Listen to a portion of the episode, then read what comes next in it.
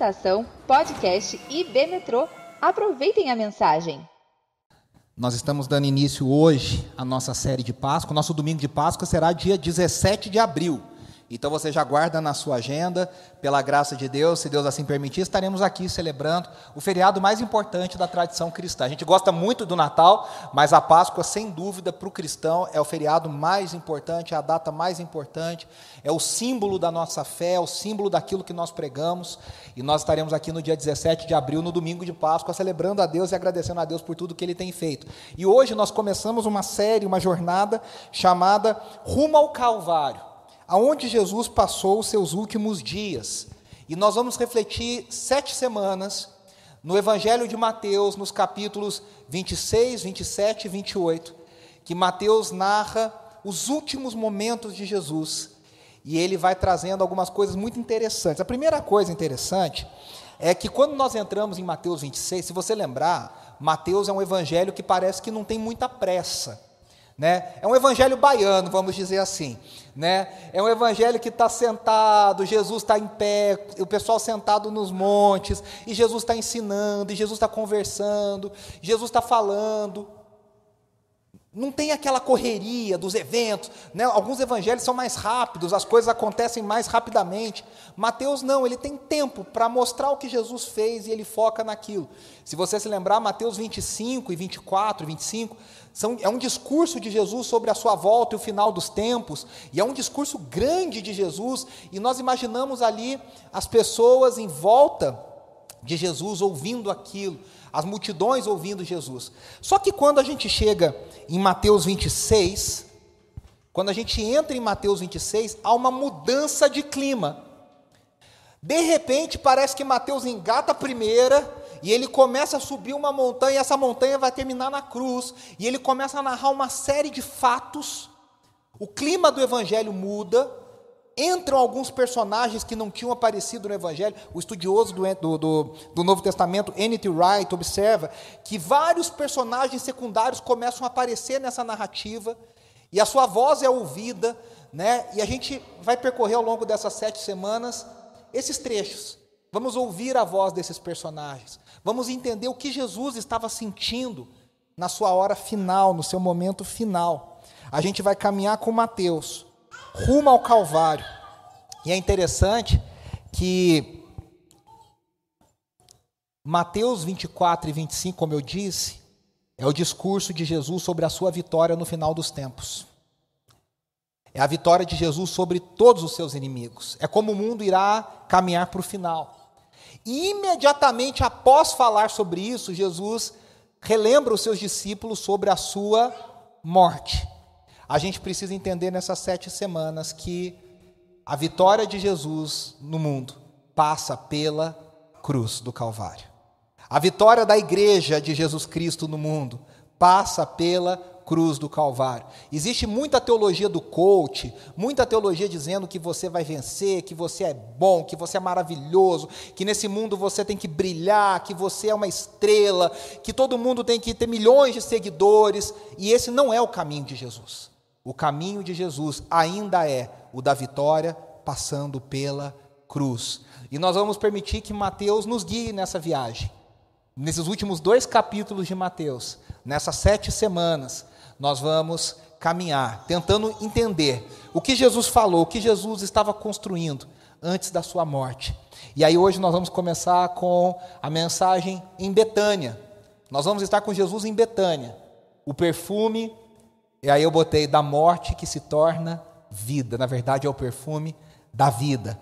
E nós vamos ler juntos os primeiros 13 versículos do capítulo 26 de Mateus. Se você quiser ler comigo, se você quiser abrir a sua Bíblia, Mateus 26, do 1 ao 13, diz assim: Tendo dito essas coisas, disse Jesus aos seus discípulos, só para explicar, tendo dito essas coisas, é tudo que ele falou sobre a sua volta e o final dos tempos no capítulo 24 e 25.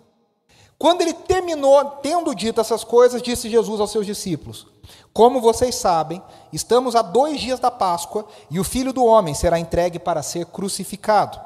Naquela ocasião, os chefes dos sacerdotes e os líderes religiosos do povo se reuniram no palácio do sumo sacerdote, cujo nome era Caifás.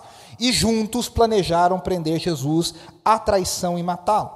Mas diziam: não durante a festa, festa da Páscoa, para que não haja tumulto entre o povo. Por quê? A festa da Páscoa era uma das três festas mais importantes dos judeus, que vinham judeus de toda aquela região da Ásia Menor, do Oriente Médio, de vários lugares chamados judeus da diáspora, e eles se reuniam em Jerusalém. Então Jerusalém recebia muitas vezes o número da sua população, alguns chegam a dizer que cinco vezes o número da sua população durante o feriado, a festa da Páscoa. Então a cidade estava cheia. Então o que, que os sacerdotes estavam dizendo? Não vamos fazer por aqui, nesse momento, porque tem muita gente, vai criar um tumulto. Vamos fazer quando a coisa estiver mais sossegada, mais debaixo dos panos, mais debaixo do tapete, aí a gente faz. Então, eles disseram, para que não haja tumulto entre o povo, vamos continuar. Estando Jesus em Betânia, na casa de Simão o leproso, aproximou-se dele uma mulher com um frasco de alabastro contendo um perfume muito caro. Ela o derramou sobre a cabeça de Jesus, quando ele se encontrava reclinado à mesa. Os discípulos, ao verem isso, ficaram indignados e perguntaram: por que esse desperdício? Esse perfume poderia ser vendido por alto preço e o dinheiro dado aos pobres. Percebendo isso, Jesus lhes disse: Por que vocês estão perturbando essa mulher? Ela praticou uma boa ação para comigo. Pois os pobres vocês terão sempre consigo, mas a mim vocês nem sempre terão. Quando derramou esse perfume sobre o meu corpo, ela o fez a fim de me preparar para o sepultamento. Eu lhes asseguro que onde quer que este evangelho for anunciado em todo o mundo, também o que ela fez será contado em sua memória. Amém. Essa é a palavra do Senhor. A primeira coisa que a gente precisa entender e que chama atenção nesse texto é que Jesus sempre desperta dois tipos de reação. Sempre. Aonde Jesus chega e aonde a palavra de Jesus chega, sempre haverá dois tipos de reação. Só há dois tipos de reação. Haverá uma oposição, um ódio, e haverá amor e adoração. O apóstolo João chama os filhos de Deus, ele fala: Meus filhinhos, vocês são filhos de Deus, não como os filhos do diabo, os que são filhos do diabo odeiam a Jesus. E os que são filhos de Deus amam a Jesus. É interessante que João, lá no seu primeiro capítulo, ele diz: Jesus veio para os que eram seus, o Verbo veio para os que eram seus, mas os seus não o receberam. E ao longo do Evangelho de João e ao longo do Evangelho de Mateus, a gente vê gente que a gente talvez não diz, dissesse: ah, esse vai pertencer a Jesus mas de repente tendo um encontro com Jesus e a reação daquela pessoa não é de ódio, mas a reação em resposta a Jesus é uma reação de adoração, uma resposta de amor. Gente que talvez nem pudesse se sentar à mesa, como Jesus disse à mulher a Sírio Felícia, ele disse: os filhos se sentam à mesa, os cães comem das, das, das migalhas que caem no chão. E ela disse: Senhor, se for as migalhas que tiver, são as migalhas que eu quero. Tamanha amor e adoração que ela tinha por Jesus. Eu não sei se você prestou atenção, mas o capítulo abre com duas cenas muito estranhas e opostas. É como se ele pintasse dois quadros. Ele está dizendo: enquanto Jesus está em Betânia, na casa de pessoas humildes, na casa de gente comum, na casa de um homem chamado Simão, o leproso. E ele, como Simão, o leproso, não é um nome muito convidativo, né? Se fosse no mundo de hoje, talvez a gente falasse, ah, é o João do Covid, né? Ah, você não vai na casa do João do Covid, né? Você fala, olha, eu não vou, não vou, obrigado, amém, um abraço, Deus te abençoe, mas não vou, né? Por quê? Porque a lepra era a pior doença que existia naquela época. A lepra era um sinônimo de pecado para o judeu. Quem tinha lepra era porque havia pecado. Então era um, era um sintoma religioso. Provavelmente, esse Simão, o leproso, não era mais leproso, porque o leproso não podia ter convívio social. Se ele estava abrindo a casa dele para as pessoas entrarem e jantarem e Jesus estava lá, provavelmente esse cara já tinha sido curado. E a pergunta que fica para nós é: será que foi Jesus que curou Simão, o ex-leproso? Né? No mundo evangélico ele ia ganhar o dinheiro, porque ex-coisa do mundo evangélico ganha uma grana nas igrejas, né? Ex não sei o que lá, no mundo de hoje de ex-BBBs, né? Ah, ele é ex-pai de santo, ele é ex não sei o que lá, ele é ex-drogado, ex-paquito, sei lá, né? Tem de ex de tudo aí no mundo de hoje. E aí, E, e, e dá uma repercussão, né? Dá uma repercussão. E aí o que acontece? Esse cara foi leproso, mas agora não era. E provavelmente, talvez tenha sido Jesus que tenha curado. Alguns estudiosos supõem, é uma suposição, que talvez Simão fosse pai de três pessoas que a gente conhece bastante do Novo Testamento: de Maria, Marta e de Lázaro. E esses três eram irmãos: Maria, Marta e Lázaro. E provavelmente, talvez, há uma chance de Simão ser o pai desses três personagens. A gente sabe que Jesus amava profundamente esses três irmãos. E se Jesus estendeu a sua amizade para essa família, pensa uma festa. E estão ali, comida boa e risadas, porque é onde Jesus está. A palavra diz que é onde Jesus está a plenitude de alegria. Onde Jesus estava em seu corpo físico, com certeza havia muito mais risada do que tristeza, havia muito mais alegria, coisas boas para se contar, para se compartilhar. Só que concomitantemente, né, simultaneamente, tinha uma reunião do inferno acontecendo. E a reunião do inferno acontecendo estava dos líderes religiosos. Olha que loucura. O leproso, que era considerado pecador, estava na mesa com Jesus. E os sacerdotes, que teoricamente eram amigos de Deus, estavam na reunião de Satanás. Reunidos, motivados por Satanás. Lembre-se que o Evangelho sempre diz: Judas iria atrás de Jesus porque Satanás já tinha enchido o coração. Se, se Satanás encheu o coração de Judas, Satanás também encheu o coração dos líderes religiosos. Claro, a gente crê debaixo do controle de Deus, da soberania de Deus. Mas estava rolando uma reuniãozinha do mal, e aqueles líderes estavam ali pensando: como que a gente vai matar esse cara? Então, de um lado, nós temos gente se reunindo em torno de Jesus, o dono da festa, a alegria da festa. E do outro lado, tinha gente pensando: esse cara está atrapalhando o nosso negócio. Esse cara está vindo no. Por que, que eles queriam matar Jesus? Porque Jesus foi para o templo e disse: esse templo não vale mais de nada. Só que aqueles caras tiravam seu sustento financeiro do templo. Porque era o sacrifício, o câmbio, né? O cara trazia uma moeda, aí eu pegava, trocava. Até hoje, né? Quando a gente troca moeda em aeroporto, a gente perde dinheiro. Por quê? Porque tem a taxa de quem faz o, a troca do câmbio, né? Então, eles ganhavam muito dinheiro em cima disso. Muito dinheiro em cima disso. Aliás, nós temos aqui Caifás que é mencionado. Caifás foi um sumo sacerdote que governou, que teve o seu reinado, entenda bem, ele não era rei, durante provavelmente 20 anos. Esse era um período muito longo para um sumo sacerdote naquela época.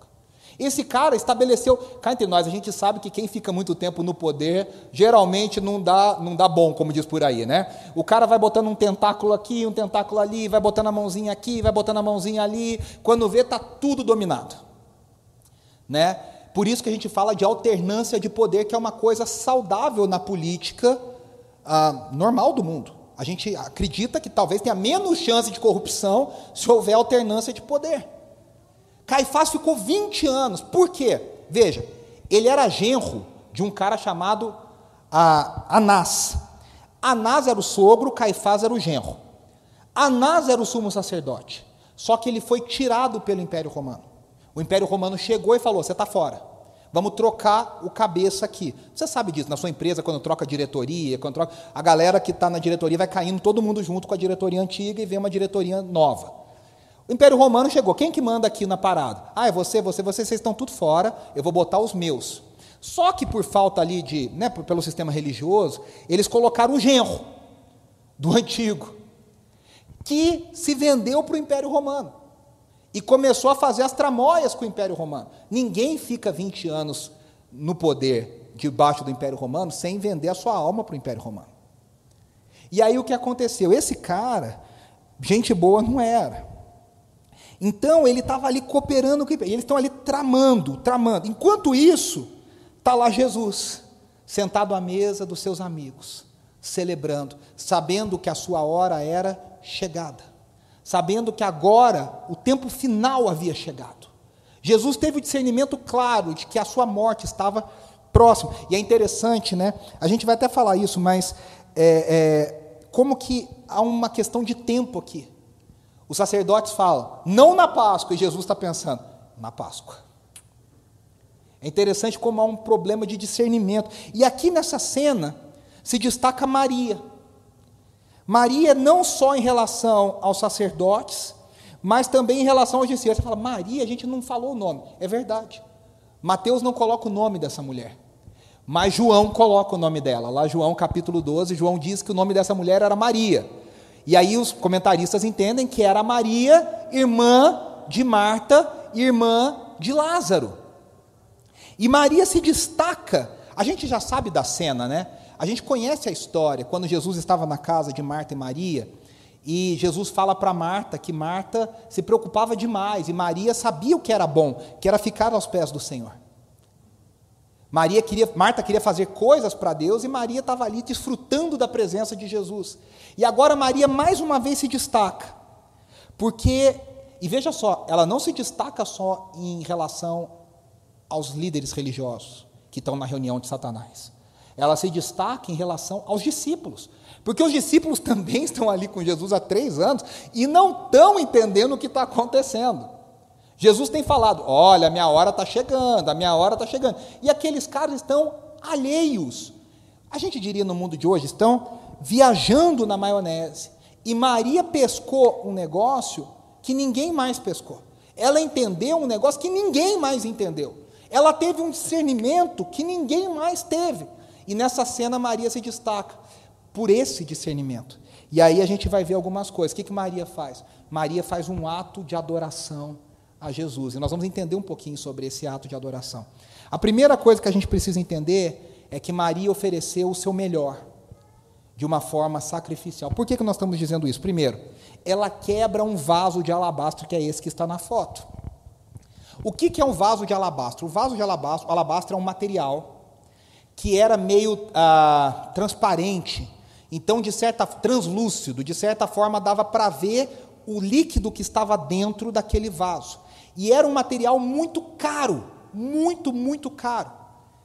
Por isso que só o vaso já era algo difícil de se ter. Quando você vai usar o vaso, você você vai colocar, se o vaso é caro, você vai colocar um perfume, um líquido que seja igualmente valioso. Você não vai colocar usar um vaso caro para colocar coisa ruim. É que nem aquela louça que você tem na sua casa, que é chique, maravilhosa, que você tira uma vez na vida. No Friends tem uma cena, né, que a Mônica compra uma louça chiquérrima, e aí ela fala: "Quando a gente vai usar?" O Chandler pergunta, ela fala: "Quando a rainha da Inglaterra vier", né? Aí ela fala: "E talvez, né, a gente vai pensar se ela, a gente usa a louça. É aquela louça que você não usa nunca. Você não vai usar aquela louça para botar comida PF do dia a dia. Você vai usar para fazer um jantar chique, com amigos especiais. A mesma coisa era esse vaso de alabastro, era um vaso especial para perfumes especiais.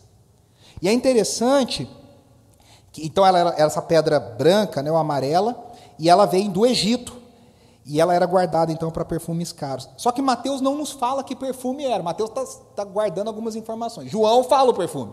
João fala que era uma essência de nardo que era um perfume muito raro, que era feita de uma erva difícil de se encontrar, e provavelmente Maria comprou o seu perfume da, da dos, é, dos, como é que fala isso, é, é, mercadantes, enfim, das pessoas, oi? Isso, das pessoas que vinham, dos mascates que vinham trazendo da China, do Oriente, aquela rota, né, de especiarias, de coisas, e ela foi comprando pouco a pouco o seu perfume. E aí eu te pergunto: uma mulher no mundo antigo, guardar e comprar pouco a pouco ao longo da sua vida um perfume caro era para o seu casamento, era para a sua núpcia, provavelmente. Ela guardou aquilo para ela se preparar para o seu noivo, para ela se preparar para o dia mais importante da vida de uma mulher no mundo antigo, que era o dia da sua núpcias. Então ela foi guardando aquele perfume, porque eles eram uma família humilde, pouco a pouco, pouco a pouco, pouco a pouco. E de repente, ela quebra aquele vaso e aquele perfume é derramado sobre Jesus. Primeiro, era tão valioso que Judas, na sua cabeça maligna e egoísta e perniciosa, avaliou aquele valor em 300 denários. O que, que é 300 denários? 300 denários corresponderia a um ano de salário de um trabalhador comum. Um trabalhador comum trabalharia um ano para não comprar mais nada, para não gastar com mais nada, a não ser comprar aquela quantidade de perfume naquele vaso. Então veja, era muito dinheiro, era muita coisa, né? E Maria então quebra aquele vaso. Agora veja, os líderes religiosos não entenderam quem era Jesus. Os discípulos entenderam quem era Jesus, mas os discípulos não entenderam qual era o processo que Jesus estava propondo. Os discípulos ainda achavam que Jesus era o Messias que iria derrotar Roma de forma militar e política. Eles ainda esperavam esse Messias. Mas Maria entendeu. E quando ela entendeu, ela deu tudo o que ela tinha. Meus irmãos, quando nós temos a clara compreensão de quem é Jesus, todas as outras coisas perdem valor. Quando nós temos a clara compreensão de quem é Jesus na nossa vida, todas as outras coisas se tornam nada. O apóstolo Paulo diz que quando ele teve a compreensão do que, de quem era Jesus, tudo que ele tinha, e Paulo tinha um currículo invejável, formado na, nas melhores universidades do mundo, o melhor currículo do mundo, e ele diz: Eu olho para tudo isso, e isso para mim é um esterco, para não falar uma palavra pior. Isso para mim é cocô. Isso para mim não vale nada diante de quem é Jesus.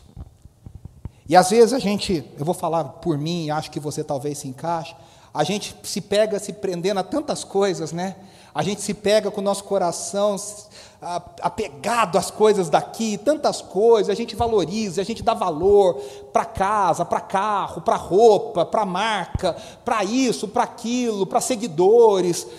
E aí o que está faltando, na verdade, para a gente? Eu falo de novo por mim. É uma compreensão mais clara de quem é Jesus, é olhar mais para Jesus. É olhar mais para Jesus, porque quanto mais nós entendemos quem Jesus é, todo o resto perde o seu valor. Se a gente está amando demais as coisas terrenas, é porque nós não estamos entendendo quem é Jesus. E aí nós precisamos orar, Senhor, me revela todos os dias quem o Senhor é. Me mostra todos os dias quem o Senhor é. Abre os meus olhos todos os dias para a beleza do Senhor, para a glória do Senhor. E aí, meus irmãos, as coisas daqui começam a. Não é que você não vai viver a vida, você vai viver a vida, mas você vai viver a vida na maciota.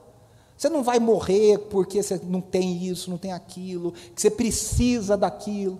Sabe criança quando faz birra e criança fala, né? Mas eu preciso, a gente dá risada, porque às vezes é um negócio bobo, mas na cabecinha da criança, ela acha que aquilo é muito importante, que ela precisa daquilo, né? Mas eu preciso, ela chora e bate o pezinho.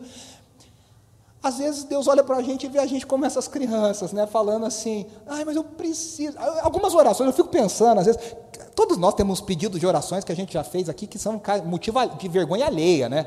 Você fala, Senhor, gente, todos nós, todos nós.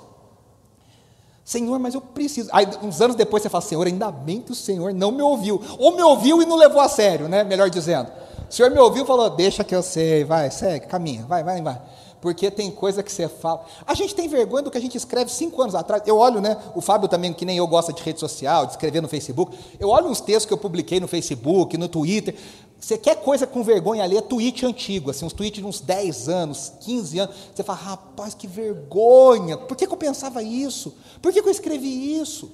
Né? Porque a, a gente precisa entender que nada na vida tem valor diante da beleza e do valor de Jesus Cristo. E isso aqui não é uma frase religiosa, isso aqui tem que ser algo que pauta a nossa vida em todas as escolhas que nós fazemos. Você vai escolher Jesus ou você vai escolher um sucesso profissional? Você vai escolher Jesus. Tem hora que as coisas convivem bem. Tem hora que você pode ter muito sucesso profissional e escolher Jesus. Mas tem hora na sua vida que você vai ter que fazer uma escolha. Que vai ter que fazer uma escolha.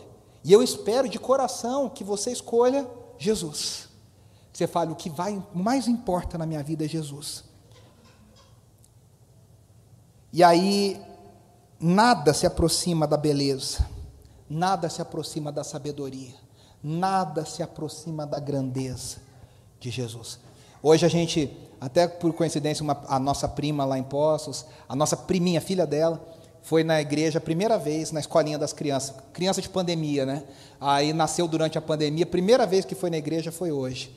E aí ela aprendeu uma musiquinha que eu cantei muitas e muitas vezes com meu querido amigo Ademar de Campos, que diz: Ninguém é igual a Jesus, ninguém é igual a Jesus, ninguém é igual a Jesus, ninguém é igual a Jesus. Aí o, o verso diz: Já procuramos todo lugar, já apalpamos todo lugar, já rodeamos todo lugar, ninguém é igual a Jesus. Se a gente aprender isso desde criança, ninguém é igual a Jesus, nada se compara.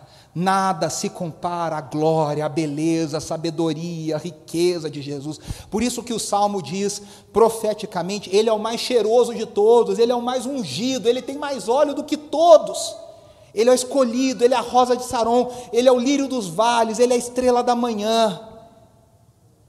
Ele é lindo, ele é único, ele é inigualável. E aí o texto de Mateus diz que ela jogou o perfume na cabeça de Jesus.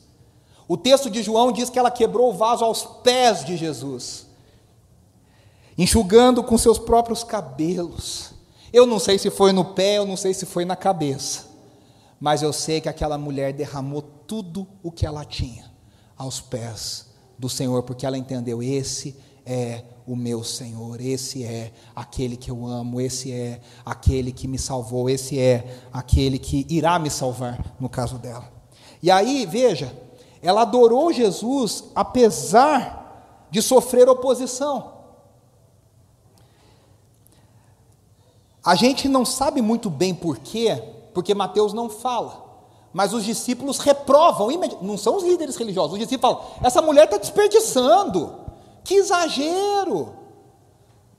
João traz mais detalhes para variar, e ele diz que Judas falou assim: ah, a gente poderia dar esse dinheiro para os pobres. Só que João completa e diz: Judas falou isso, mas o seu coração, ele queria desviar esse dinheiro. Muitas vezes a gente não sabe o que está por trás das palavras, né? A gente, a, as pessoas falam e as palavras às vezes são lindas, mas por trás havia uma hipocrisia, por trás havia uma intenção oculta, por trás havia podridão, era roubo, era desvio, era, sabe, era, era coisas ruins que estavam no coração de Judas e no coração dos discípulos. E os discípulos falaram: olha, a gente podia dar isso aqui para os pobres. Olha, e aquela mulher não estava nem aí para a oposição. E, e cá entre nós, há atos de amor a Jesus, e há decisões que a gente toma na vida por amor a Jesus, e há escolhas que eu e você temos que fazer por amor a Jesus, que as pessoas à nossa volta não entendem. E as pessoas à nossa volta, e talvez você já tenha vivido, eu já vivi isso na minha vida. As pessoas à nossa volta falam, mas você está maluco? Você vai abrir mão disso, você vai abrir mão daquilo. Nossa, mas você tem uma opção de fazer isso, mas você tem a opção de fazer aquilo. E às vezes as pessoas têm até um discurso bonito, e por trás a gente não sabe se há inveja, se há, sabe, maledicência. Só que no fundo, todo ato de adoração a Jesus vai levantar oposição de quem não teve coragem, quem não teve disposição e quem não foi chamado para adorar Jesus do jeito que eu e você somos e fomos chamados. Haverá dias na sua vida e haverão dias na minha vida. Haverá dias na minha vida que eu e você seremos chamados a demonstrar o nosso amor pelo Senhor de forma real, de forma prática. E se prepare, nesse dia se levantará a oposição. Vai ter gente no seu ouvido, no seu Facebook, no seu WhatsApp, no seu Instagram para falar: nossa, mas olha que coisa, né? Deixar uma coisa muito clara: tem gente que é sem noção. Tem gente que é sem noção. E aí a pessoa sem noção faz coisas sem noção.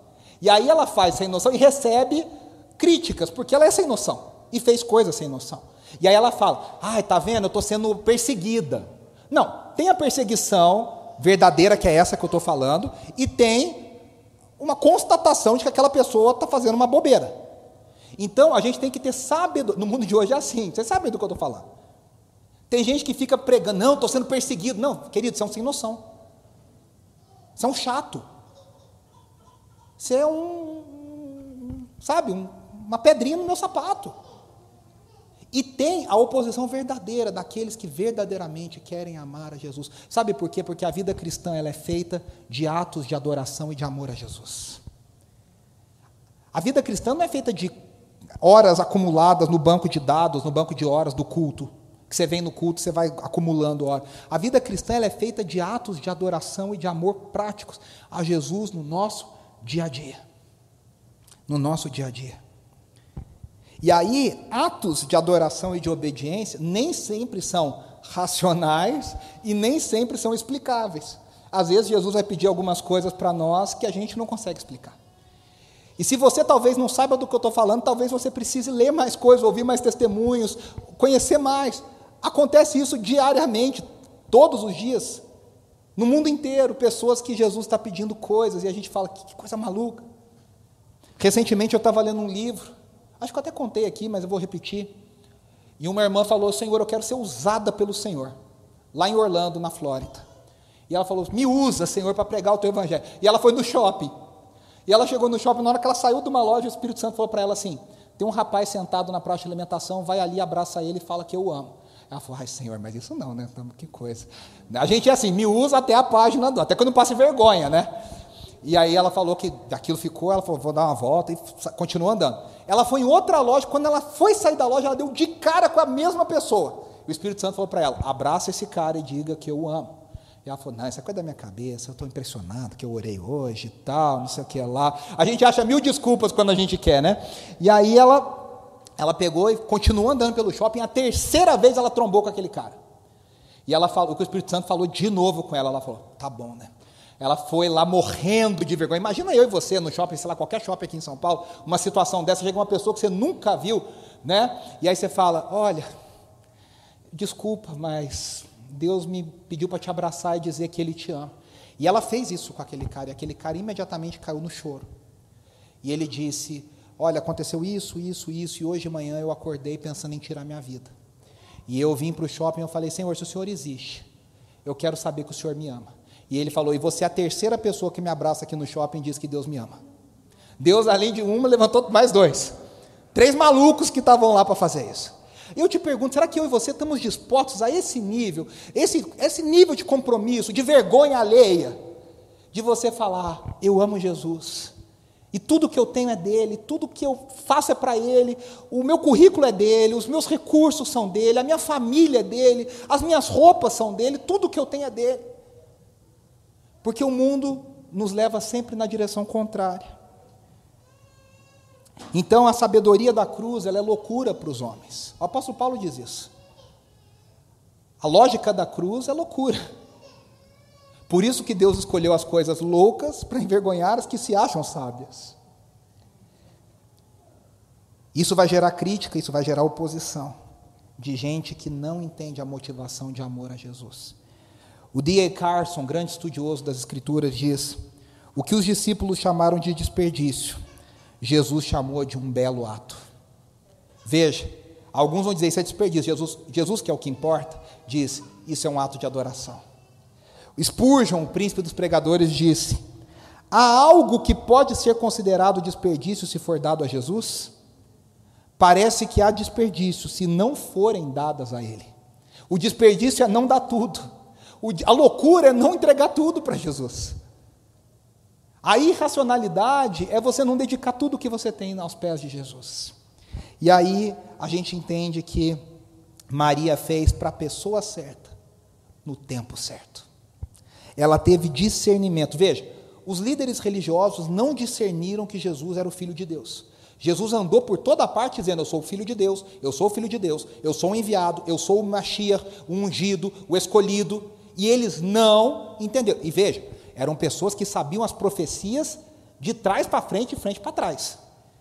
Então, ah, eu sou ungido, beleza, vamos lá. Essa profecia, essa, essa, essa, essa. E eles foram incapazes de enxergar que Jesus era o Filho de Deus.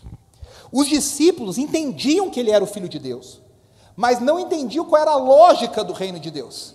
A lógica da cruz não entrava na cabeça dos discípulos. Maria reconheceu quem era Jesus E além de tudo, o seu gesto de adoração foi no momento correto, ainda que ela não soubesse disso. Preste atenção. Parte da caminhada de quem adora Jesus é ter discernimento do alto. E discernimento do alto significa que a gente vai agir certo pela graça de Deus, sem saber necessariamente que a gente está fazendo aquilo na hora certa. Às vezes Deus vai te dar alguns comandos, algumas alguns pedidos, algumas situações, e você não vai entender, mas aquilo tem uma consequência além daquilo que você imaginava. Eu tenho certeza que talvez alguns aqui já experimentaram isso. Você acordou de madrugada com, com uma pessoa no coração e você começa a orar por essa pessoa, você não sabe nada. E de repente aquela pessoa diz para você assim: Olha, eu estava passando uma luta, aconteceu uma situação e tal. Você falou, o Espírito Santo me acordou e eu orei por você.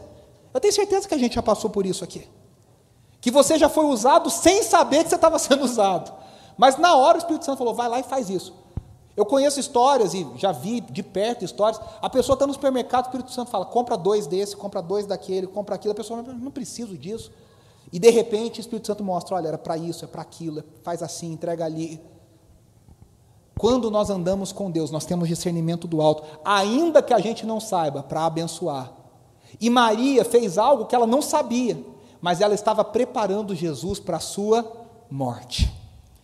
Ela estava preparando Jesus para seu enterro. Ela estava embalsamando, literalmente, derramando óleo no corpo de Jesus, perfumando o corpo de Jesus, para a morte que estava dali há poucos dias, há poucas horas. Os reis no mundo antigo eram ungidos com óleo. Em Israel, o rei era ungido quando o óleo caía sobre a cabeça. Quando Maria estava ali ungindo Jesus, ela estava dizendo: Ele é o meu rei. Ele é o meu rei. Eu o amo tanto que eu dou tudo o que eu tenho.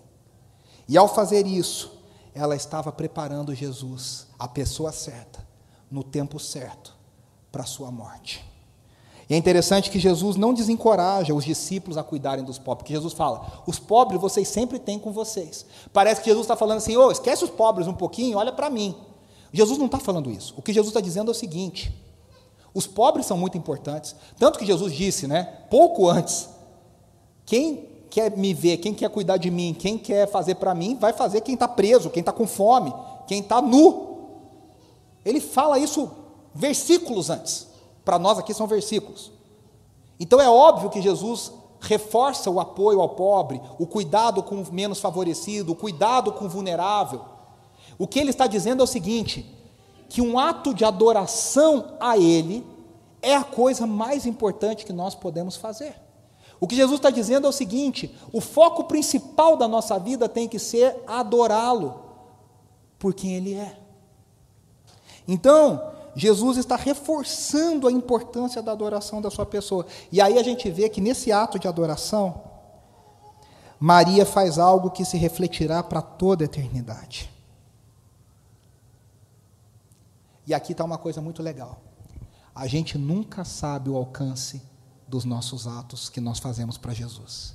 Aquilo que a gente faz para Jesus. Maria não fez porque ela pensou, eu quero ficar famosa, eu quero ser conhecida, eu quero ter seguidores, eu quero. Que cá entre nós, né? no mundo de hoje, você vai até numas igrejas que filmam, assim, a gente transmite, né, pela graça de Deus, mas tem igrejas que filmam, a Leda está aqui tirando foto, e aí tem aquela pessoa que você vê, né? a pessoa está lá assim, né, passa, a pessoa já está assim, já dá uma levantada, já faz uma oração mais fervorosa, né? Porque é aquela coisa, eu quero. É a música da Cláudia Leite lá, eu quero ser muito famosa, eu quero, eu quero ser conhecida.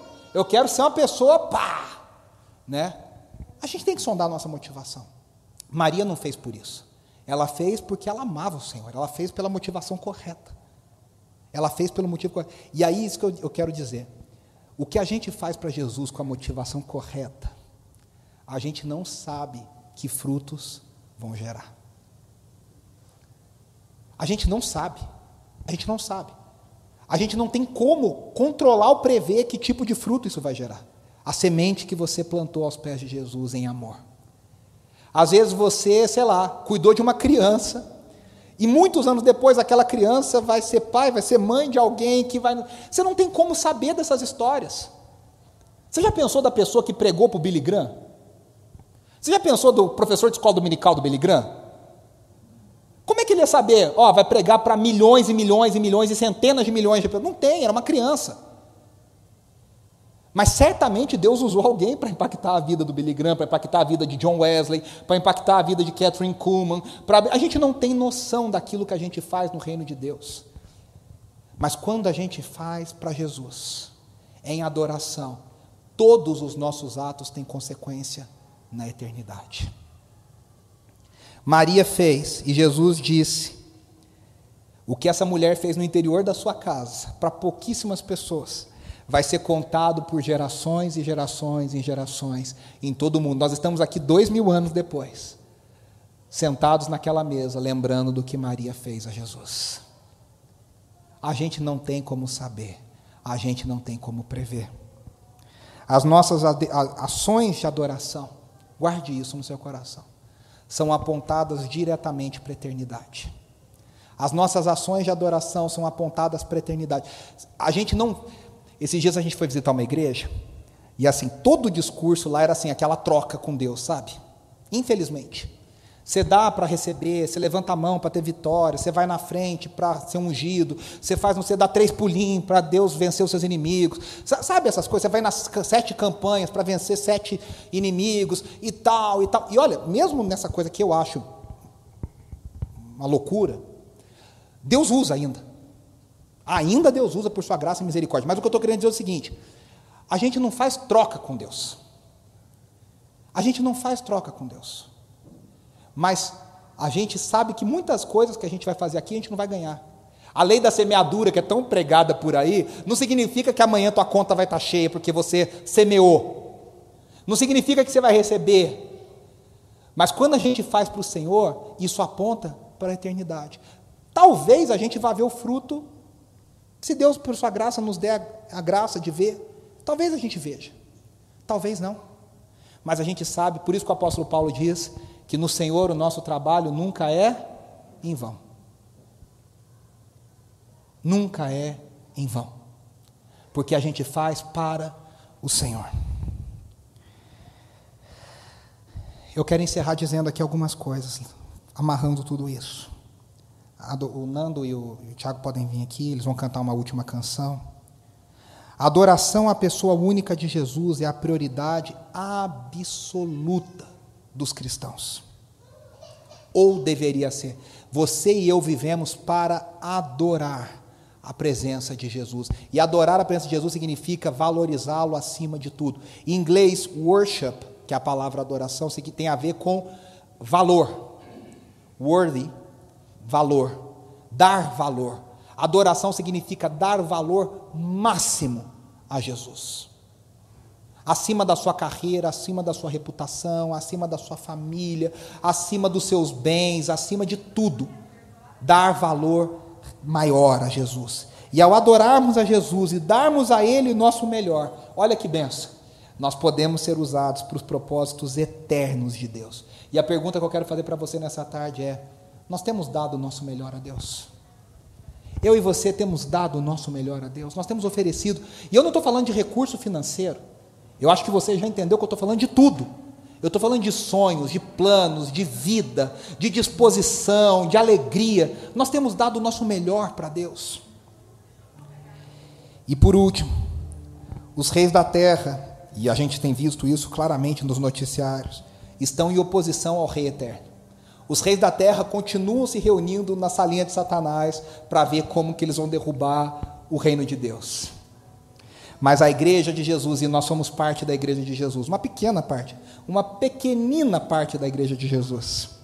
Mas a igreja de Jesus deve adorá-lo, enquanto o seu plano de vitória está em ação.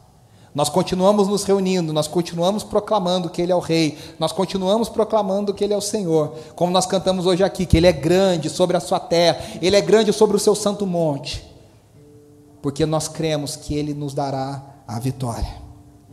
O caminho apontado para nós, e nessas próximas semanas nós vamos falar sobre isso, ainda é o caminho da cruz. Feche os seus olhos, nós vamos orar.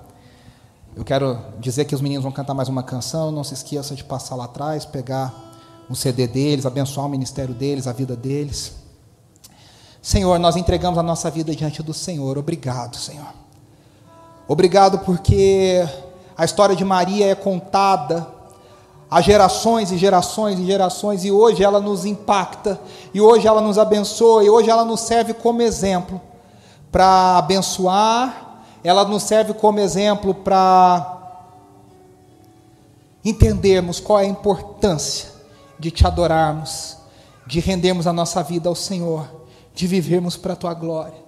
Senhor, esse mundo é tão atrativo tantas vezes, os nossos olhos se perdem tantas vezes, os nossos corações às vezes são tomados por amores de coisas terrenas.